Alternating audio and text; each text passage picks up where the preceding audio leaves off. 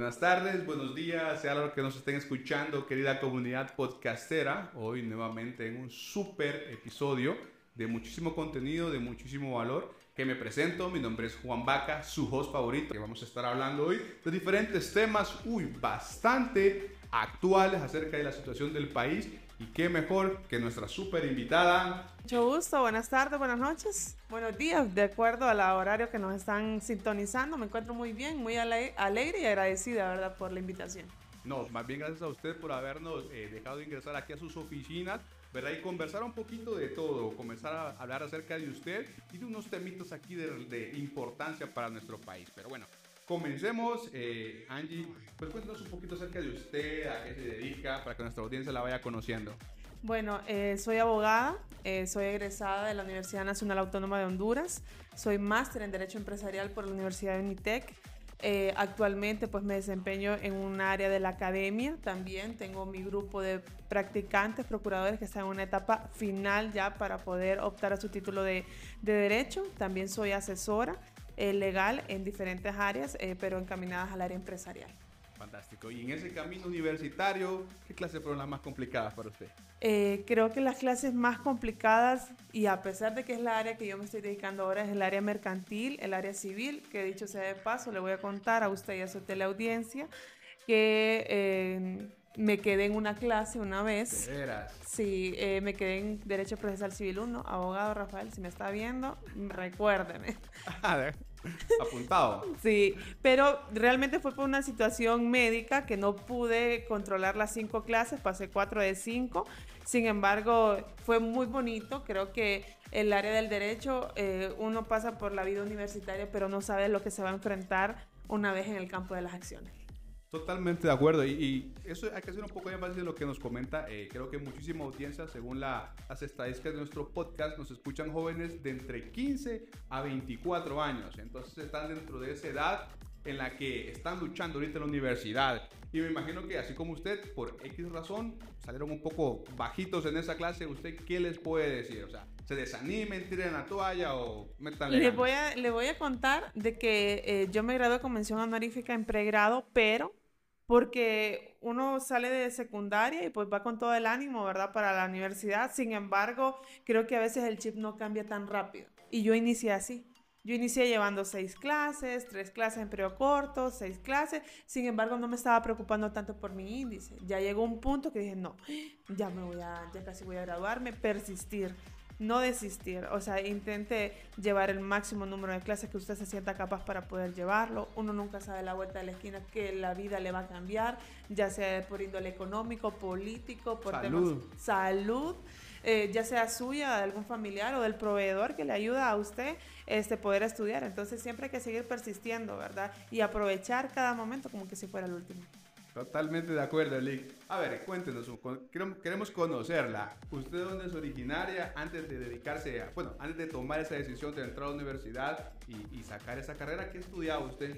Soy bachiller en Ciencias y Letras, egresé del Instituto Francisco Pensotti. Eh, egresé el año 2011, entonces inicié a estudiar mis estudios universitarios en el año 2012. Gracias a Dios me permitió la oportunidad y gracias a mis padres que me apoyaron. Eh, estudié tiempo completo, eh, no trabajé, sin embargo ya en la maestría sí empecé a trabajar y sí ya sé cuál es el valor del dinero, del tiempo y del esfuerzo y la dedicación que hay que poner en cada una de las cosas y soy originaria de aquí, de Tegucigalpa, municipio del Distrito Central.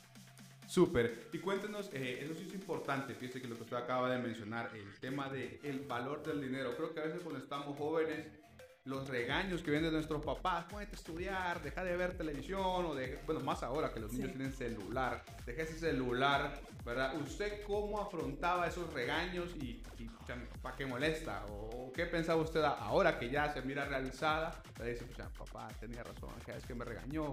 En mi caso, eh, más que mi papi era mi mami, por ejemplo. Eh, yo tenía hora de entrada y hora de salida de mi casa.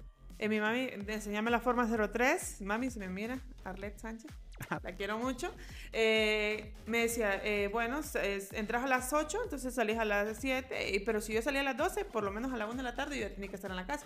Entonces eran esos cuidados que yo en ese momento tal vez yo no eh, comprendía al 100% porque mis compañeros se quedaban, algunos se quedaban en las tardes o a veces yo tenía jornada mixta, entonces me regresaba a la casa, aprovechaba a almorzar, descansaba un rato y después regresaba.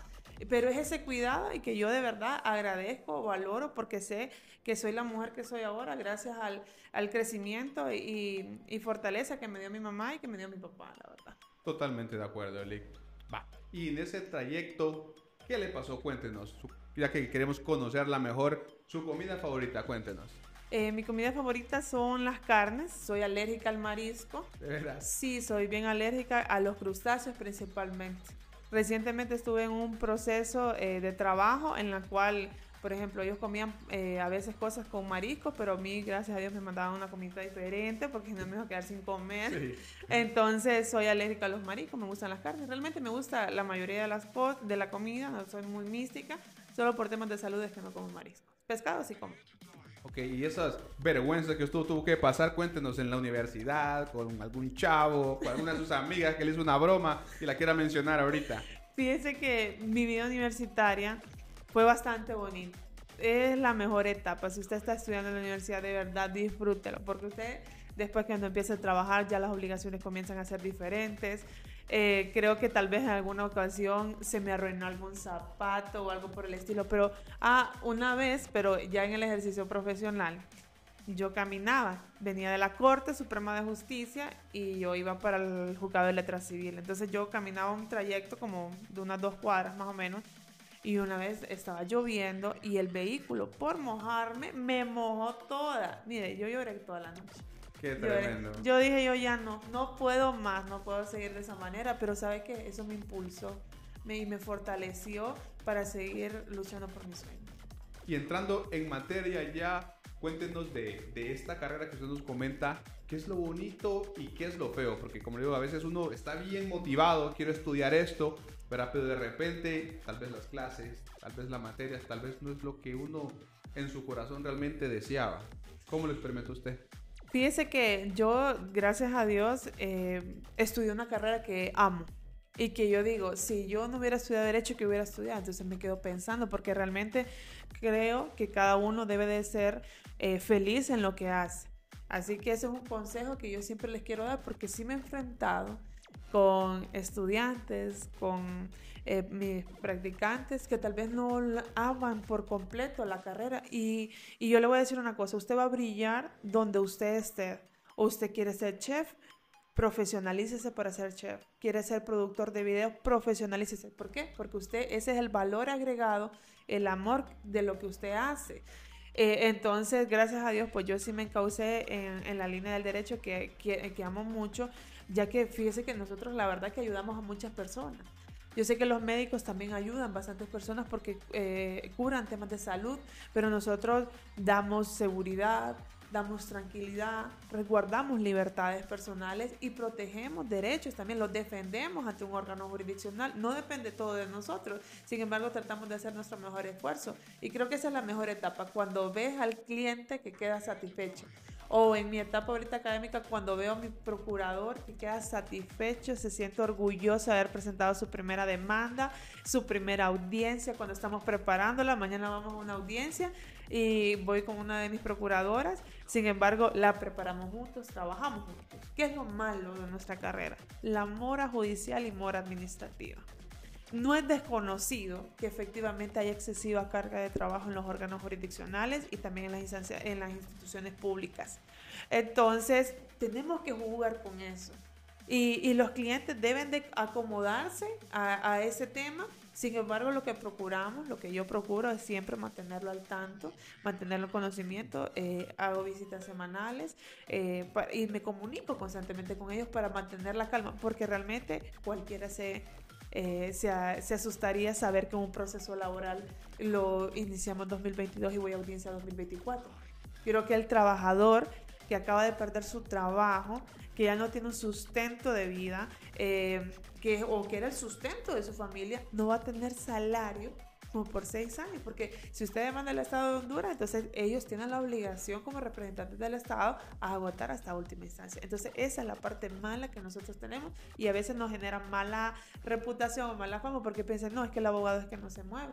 Entonces para evitar eso y un consejo que les quiero dar a todos estos eh, estudiantes, los que ya acaban de egresar, infórmense con los, con los clientes, infórmense con sus usuarios, en el caso que estén en el consultorio, para que ellos vean que efectivamente su trabajo vale y que ustedes le están prestando la debida atención. Totalmente de acuerdo. Fíjese que eh, usted acaba de dar un punto, wow, importantísimo. Creo que la mayoría de clientes o la mayoría de personas que han pasado por algún proceso, esa es la queja, creo, la más común. por así, por mal, por decirlo mal, ¿verdad? Es me engavetaron mi caso. Pero realmente lo que usted menciona es que realmente a través de, bueno, los procesos son complejos, ¿verdad? No es, no, es que usted es un superhéroe, hoy recibe un caso, ya mañana está resuelto, ¿verdad? Sí, definitivamente. Eh, por eso hay que hablar con los clientes, con los usuarios antes. Miren, vamos a presentar la demanda. Sin embargo, tenemos que armarnos de paciencia. Pero confíe que vamos a, a realizar todas las actividades con la diligencia y esmero acuerdo, de acuerdo. Y dentro de todas estas experiencias que usted ha tenido, ¿alguna que nos quiera compartir que usted ha dicho esto que acabo de pasar, esto que acabo de ayudar, o tal vez no resultó como usted esperaba, realmente la impactó? Sí, la verdad que estuve pensando bastante eh, sobre, sobre ese tema y, y realmente los, las personas que nos contratan a veces siento que creen que aunque yo si yo le resuelvo un caso rapidito porque tengo la experiencia, porque ya lo he llevado, porque sé el criterio, no vale eh, mi trabajo. Y una vez tuve un caso laboral que un colega en la cual yo tengo una política, yo no continúo casos iniciados, porque hay un colega de por medio, porque hay honorarios de por medio, porque ese colega tuvo que haber hecho un trabajo.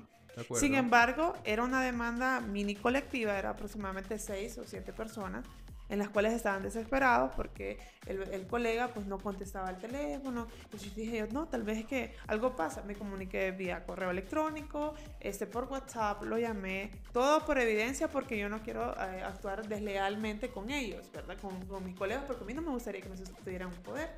Se lo notifiqué previamente, él estaba enterado y pues lo tomó bien gracias a que sí hubo la comunicación.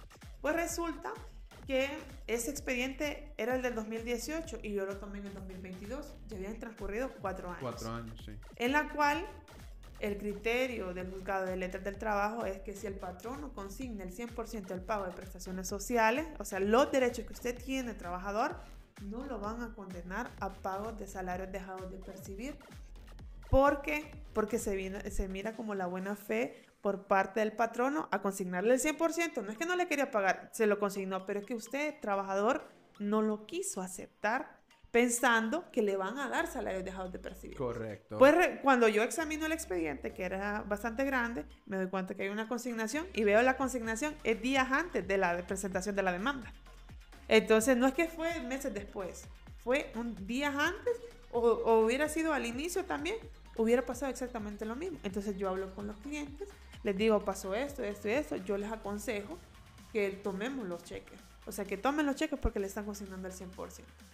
Mm, después, cuando ya era la hora de, de, de cancelar mis honorarios, hubieron cuatro de seis o siete que no me cancelaron mis honorarios a pesar de que habían recibido el 100% de... habían recibido el 100% pero que lo que pasó fue que ellos pensaron ah no como lo resolvió tan rápido no le costó pero yo le voy a decir una cosa esto cuesta tiempo esto cuesta estudio esto cuesta sudor lágrimas estar en ese juzgado eh, tener experiencias buenas y malas porque ya me había pasado también y consulté también, es el criterio, ya me había pasado. Entonces, sin embargo, eh, yo quería ejecutar, sin embargo, pues por injerencias de mi madre, pues no, no, no proseguí y yo dejé eso ahí y se lo dejé a las manos de Dios. Totalmente de acuerdo. Muy interesante eso para que nuestra querida audiencia lo vea de que eh, problemáticas en todas las verticales de empleo hay. A veces uno dice, no, los abogados tienen más suerte, eh, los médicos tienen más suerte, los ingenieros tienen más suerte, pero definitivamente estamos conociendo de primera mano la experiencia que ha tenido usted, abogada, y, y es muy interesante realmente. Me gustaría también, fíjese, que hablando de todo un poquito, que, que nos comente un poco, basado en su experiencia, es en el todo el desarrollo de su carrera, ¿usted ha tenido eh, alguna diferencia? ¿Ha sentido una imposibilidad por ser mujer? Fíjese que imposibilidad no la he sentido, pero sí sabe lo que sí he sentido y que la mayoría de, de mi generación o las generaciones que vienen sienten. Las mujeres debemos de prepararnos más porque a veces hay puestos de trabajo donde tienen bastantes requerimientos. Entonces uno se pone a ver el requerimiento. No, no cumplo este, pero sí cumplo este, pero no cumplo este. Entonces, si, usted, si yo no cumplía al 100% los requisitos, no, no me lanzaba eso. Y eso le pasa a muchas personas. Pero pregúnteme si un hombre se va a decir, no, él participa. Él participa, sí, de todas formas. Él no, ya lo tengo. Entonces, esa confianza, pero es por el tema social porque efectivamente las mujeres sí estamos en una pequeña situación de desventaja. Por eso yo siento que siempre nos tenemos que estar preparando más. Y, seguirnos preparando ya sea académica o profesionalmente, porque no todo, la vida no solo es títulos, la vida también, la escuela de la vida vale muchísimo más a veces que un título. Yo conozco abogados que les va súper bien solo siendo licenciados en ciencias jurídicas y no abogados, pero les va súper bien porque, porque empezaron a litigar desde muy temprana edad, porque tienen bastante experiencia. ¿Por qué? Porque le dicen, vaya donde ese abogado porque él tiene experiencia y él me ganó mi caso. Entonces, sí he tenido oportunidades, he tenido oportunidades de dirigir equipos de trabajo, gracias a Dios, a mi corta edad. Eh, de ser gerente de un, eh, de un departamento legal también. He tenido diferentes desenvolvimientos académicos y profesionales. Así que yo no siento que, que, me siga poniendo una barrera. Realmente yo agradezco. Ser mujer no, no es una, no es una limitante. Usted que diga, ah, por ser muchacha no me dieron este trabajo, me aplazaron en esta clase o esta oportunidad de empleo no la recibí. No, nunca me ha, no me ha pasado, pero sí sé que sí sucede. Por ejemplo, si usted tiene, por ejemplo, yo no tengo hijos hasta, eh, todavía, pero qué tal una mujer está muy bien preparada y conocí un caso que ella era súper buena y todo, y la querían contratar para el interior del país, para hacer una consultoría, pero ella no podía porque tenía un hijo que acababa de nacer hace unos 3, 4 meses y no lo podía dejar. Entonces, ¿qué le dijo la empresa? No, no podemos contratarla de esa manera. Entonces, yo sé que mi situación no es la misma que la de todos, pero sí sé que hay una pequeña barrera aunque ahora el empoderamiento de la mujer está sobrepasando los límites. Sería bueno que, que entonces, eh, con ese empoderamiento, porque estoy seguro que muchísimas familias nos están escuchando y viendo a través de Spotify, YouTube, Twitch, Anchor, iTunes, Apple Podcast, ¿verdad? ¿Qué les puede dar para usted de empoderamiento? Que usted diga, miren, o sea, la vida no es fácil, pero como usted menciona, con conocimiento se puede lograr. Usted cuéntenos ahí, inspire a estas muchachas que la están escuchando. Fíjese que eh, a mí el estudio no, no, se me ha hecho tan complicado, pero sí he enfrentado retos en mi vida. Por ejemplo, el contenido digital es un reto para mí. Y lo fue, porque cuando inicié, inicié en mayo de este año, gracias al impulso este, que me empezaron como a dar la idea eh, de mis procuradores, que yo siempre les digo, los amo, muchísimas gracias por impulsarme, por apoyarme, porque yo no pensaba que yo podía hacer eso. Yo decía, soy abogada. Y los abogados tienen que tener esa eh, imagen de seriedad. De seriedad, correcto. De seriedad, de que no puede andar haciendo TikTok, por ejemplo. Entonces, pero empecé a indagar porque también los médicos tienen mucha contenido digital y así se hacen para promocionarse. Y ese fue mi reto. Dije yo, ¿será que puedo hacerlo? Lo consulté con muchas personas, con mi mamá, con mi hermano, hacerlo. Pero también hubieron personas que me dijeron, no, ¿vos crees que un abogado serio va a realizar ese tipo de cosas? Pero no me quedé con eso. Yo dije yo, yo creo que sí puedo. Y empecé en mayo de este año, me ha ido muy bien eh, ya le perdí el, miedo escénico. Y yo le digo a esa Nos cuentan que hasta aparecido en unos, en unos noticieros costarricenses. Más adelantito vamos a hablar de eso, de que hasta por ahí ha aparecido gracias al poder de las redes sociales. es que las redes sociales es el auge de hoy, es, lo que promociona, es lo que educa. Entonces ya, ya perdí el miedo y yo le digo a todas esas mujeres que realizan cualquier tipo de cosas. Yo eh, comparto contenido legal, pero ¿qué tal usted eh, hace pinturas? ¿Qué tal usted realiza algún tipo de manualidad? ¿Hace eh, manicure, pedicure? Perfectamente puede mostrárselo al mundo y que le dé, que le quite el miedo, el que dirán. Yo eso a mí me daba mucho temor. ¿Qué van a decir de mí mis compañeros, la gente de mi generación? Y no, pero yo definitivamente dije, yo voy a intentarlo. Eh, no fue fácil, es de persistencia, no siempre se agarran, eh, alcanzan las visualizaciones que uno quiere, pero últimamente me ha estado yendo bastante bien y como usted lo dice, ya aparecí un eh, medio de comunicación regional en la cual me sorprendió muchísimo, pero que le agradezco mucho también el espacio. Es interesante, abogada, porque, eh, eh, como dice, ahorita estamos en la época de las redes sociales donde andar un teléfono, creo que la mayoría anda un teléfono móvil. Eh, creo que en las pulperías, allá en los rincones más lejanos, tal vez no hay pan molde, pan blanco, pero sí hay dos cosas, Coca-Cola y recargas telefónicas. Ahí no nos patrocinan, pero ahí, ahí se va la promoción. Entonces, definitivamente la gente consume mucho internet, consume mucho contenido Así como hay contenido que no sirve, que usted lo puede encontrar en cualquier red social, no, no encapsulemos a TikTok, como usted lo menciona, que dicen TikTok es, una red informal, no, o sea, realmente todas las redes pueden utilizarse para, entre, yo le digo entretenimiento, o sea, no, no hay que decir que, que, ¿cómo se llama?, que son tonteras, porque realmente es entretenimiento, si la gente lo hace reír, como decía eh, Cantinflas, la obligación que tiene un ser humano primero es hacer reír y hacer reír a las demás personas. Entonces realmente si se entretienen, bueno, pero también pueden encontrar, como usted menciona, contenido de mucho valor, contenido de mucha utilidad y en su caso particular, que usted utiliza TikTok, cuéntenos a nivel de negocios, no si le paga TikTok, sino que esa visibilidad que le da TikTok le ha sido funcional para nuevos clientes o, para realizar nuevos tratos o, para qué le ha funcionado hablando ya en temas de negocios. La verdad que le voy a decir es que me ha funcionado al 100%. Eh, sí tengo nuevos clientes y tengo clientes no solo de aquí de Tegucigalpa, sino que también de Comayagua, que hemos resuelto temas de que... Eh, y la barrera de la confianza. Usted tiene que confiar en su abogado. Por lo general usted se va a ir con un abogado que usted confíe, que usted es 100%. Y yo le quiero dar las gracias a todos esos clientes que he conocido a través de la red social de TikTok. También tengo Instagram y Facebook, pero soy mucho más activa en TikTok, me gusta más, es más interactiva. Y sí, he tenido resultados, eh, nuevos clientes por asesorar, trámites administrativos corporativos y, y demás. La verdad que me ha ido muy bien, he tenido una, he ampliado mi red de contactos de clientes y también, así como lo conocí a usted a través de TikTok, entonces así he conocido muchas más personas que me han abierto las puertas para poder eh, realizar diferentes actividades profesionales.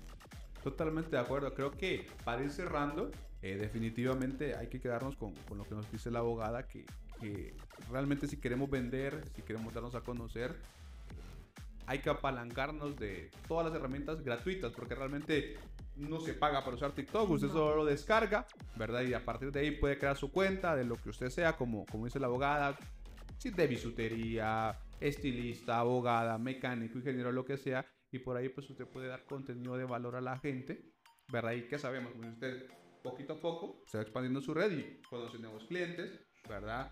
Hace nuevos negocios gracias a, a las redes sociales. Sí, así es. La verdad que yo los impulso para que lo hagan. Realmente es algo que sí funciona y hago en vivos también.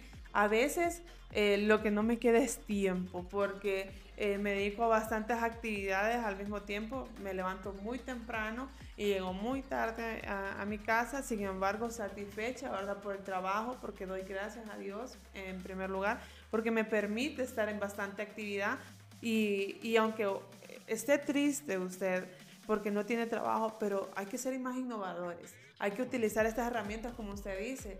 Realmente creo que todo el mundo tiene un teléfono ya casi smart. Eh, tienen internet. Si no tienen internet hay lugares públicos para tener wifi usted puede perfectamente grabar un video y empezar a mostrar lo que usted hace, el arte que usted hace, ya sea académico, profesional, técnico. Y créame que le va a ir muy bien si usted le pone amor a las cosas y va a ir aprendiendo, porque yo no sabía nada de tema de edición ni, ni cosas así. He aprendido poco a poco. Totalmente de acuerdo. Lick, compártanos entonces ahí esa rutina secreta que usted tiene para ser una gran profesional. ¿A qué hora se levanta? ¿Qué libro es lo que lee? ¿Hace algún ejercicio? ¿Cómo se alimenta? Para que quienes nos escuchan digan, ah, bueno, si yo quiero ser exitoso, esta rutina tengo que seguir. Me levanto eh, aproximadamente a las 5 y media de la mañana. Entonces, eh, porque es que hay bastante tráfico. Entonces me levanto, me, desde que me levanto pongo el café eh, y pues me, hago, eh, me, me, arreglo, me voy a, a, mi primer trabajo. Entonces y ahí permanezco, voy al juzgado, este, pero planifico. Ahora planifico un día antes todas las actividades que voy a desarrollar al día siguiente, a pesar de que a veces salen imprevistos. no le voy a negar, no me alimento tan bien como debería porque a veces prefiero trabajar y abordar todo el tema del trabajo, sin embargo, pues estoy tratando de mejorar esa situación. Voy al gimnasio los fines de semana, porque así me ayuda también a, a liberar un poco de estrés, porque días de semana no voy a poder, pero los fines de semana sí. Y pues ahorita estoy retomando mis actividades religiosas que ya son muy propias ya mis. Súper. Lick, y fíjese que la audiencia nos está preguntando aquí ¿Qué opina usted acerca de la problemática que hubo ahorita con Costa Rica? Fíjese que recientemente saqué un video que me llegó casi más de 80 mil views. ¡Wow! Eh, muchos comentarios eh, acerca de la problemática. Mire, yo viajo mucho a Costa Rica. Yo viajo por lo menos una vez al, al, mes porque pertenezco a una red de intercambio académico en Derecho Internacional que les quiero mandar un saludo porque me lo pidieron y porque los quiero mucho. Y em, viajo por lo menos una vez al año por el tema de académicos y de turismo, porque tengo muchos amigos allá que nos conocimos siendo estudiantes en el 2015, ahora ya son jueces, son notarios, son abogados independientes, son representantes del ACNUR, y la verdad que eh, eh, establecimos una, una confianza, una amistad bien bonita y que intercambiamos bastantes temas. Me sentí muy triste, porque creo, yo soy de las que creen en el diálogo eh, soy de las que creen en los ánimos conciliatorios. Si nos amplía un poquito la problemática, ¿qué fue lo que pasó? Pónganos en contexto a nuestra audiencia. Eh, ok, Costa Rica impuso a Honduras la utilización de las visas consulares, en la cual estableció un plexo de requisitos. Eh, Honduras, en respuesta a ello, basado en el principio de reciprocidad, aplicó la misma medida pero con requisitos más rigurosos. Eso perjudicó económicamente a muchas personas, especialmente para el sector del transporte o aquellos que viajan recurrentemente por temas de trabajo. Me imagino que eh, realmente causó bastante revuelo, bastante opinión pública, ya sea de, eh, de toda la ciudadanía en general. Sin embargo, pues el día de hoy, pues ya pude leer la noticia, grata noticia, de que ya suspendieron temporalmente, mientras encuentran un mecanismo para los temas de migración, eh, las visas consulares entre ambos países. Yo me siento muy feliz porque somos países hermanos, porque más allá de, de, temas académicos y profesionales, creo que somos Centroamérica y en algún momento estuvimos unidos y creo, yo creo en la Unión Centroamericana y creo que juntos podemos lograr mejores cosas. Sin embargo, aunque la suspendieron temporalmente, sí van a hacer un requerimiento a los hondureños que viajan a Costa Rica van a tener que llevar sus hojas de antecedentes policiales porque eso es más exhaustivo. Usted sabe que si usted le hace alguna denuncia, violencia doméstica o algo así, le aparece en la hoja. Mientras que los costarricenses van a tener que presentar su hoja de antecedentes penales. Pero realmente eso es algo muy accesible, algo que no es tan riguroso entre las naciones para que eh, pues exista verdad ese verdadero tránsito regional sin ningún tipo de limitaciones fronterizas. Totalmente de acuerdo. Sí, eso causó gran revuelos. Creo que todos los medios de comunicación abordaron esa noticia, ¿verdad? Contenedores, turistas, parados en ambos lugares. Costarricenses parados aquí en Honduras y hondureños allá que no podían cruzar y había un solo solo relajo, me imagino. Y creo que por ahí es donde se hizo su video viral, ¿no? Sí, sí. Y eh, fue tan viral que CR hoy pues me publicó y todos mis amigos, como tenemos un grupo de la red centroamericana, Angie, te están publicando, pero gracias a Dios, y, escribieron palabras positivas. Yo rescato eso, que es que todo depende del contenido que usted quiera publicar. Y mi contenido es legal, es serio, no, no hago bailes ni nada por el estilo. Yo doy mi opinión y doy mi crítica y yo sabía que esa opinión... Desde su perspectiva legal. Desde mi perspectiva legal, profesional y desde mi perspectiva personal, porque eh, me sentí muy ofendida de que... Y afectada, como y afectada sí, y afectada porque Costa Rica nos estaba pidiendo la visa. Sin embargo, eh, hoy voy a, más al ratito voy a grabar un video comentándole a, mis seguidores y a las personas que van a ver el video de que efectivamente ha imperado el diálogo y que me siento muy alegre y creo que no solo soy yo, es una alegría compartida entre ambas naciones. Fantástico. Para ir ¿qué tal si nos da unas últimas palabras, ¿verdad? Para toda esta juventud, ya sea adulta, pequeña, muy pequeña, que la está escuchando y quieren, han soñado, tienen esa lucecita, esa chispita interna, quiero ser abogado. ¿Qué les puede decir? Que desde ya los invito y les doy la cordial bienvenida a nuestra carrera de Derecho que es una carrera muy noble porque usted va a poder apoyar no solo a sus clientes, también a su familia. Se va a poder apoyar usted solo. Eh, usted va a ejercer esa labor social con esta sociedad que de verdad que necesita de mucha ayuda. Y es una ayuda integral, pero que nosotros los abogados formamos parte de esa pieza para poder eh, enriquecer más a este país y no necesariamente los abogados debemos de vernos como la perspectiva, ah, si busco un abogado es algo negativo. No es cierto. Si usted busca un abogado para una auténtica, para una declaratoria de herederos, si usted busca un abogado para casarse, es un momento feliz. Entonces, y que nosotros, los de la carrera de derecho, nosotros los abogados, estamos prestos para eso.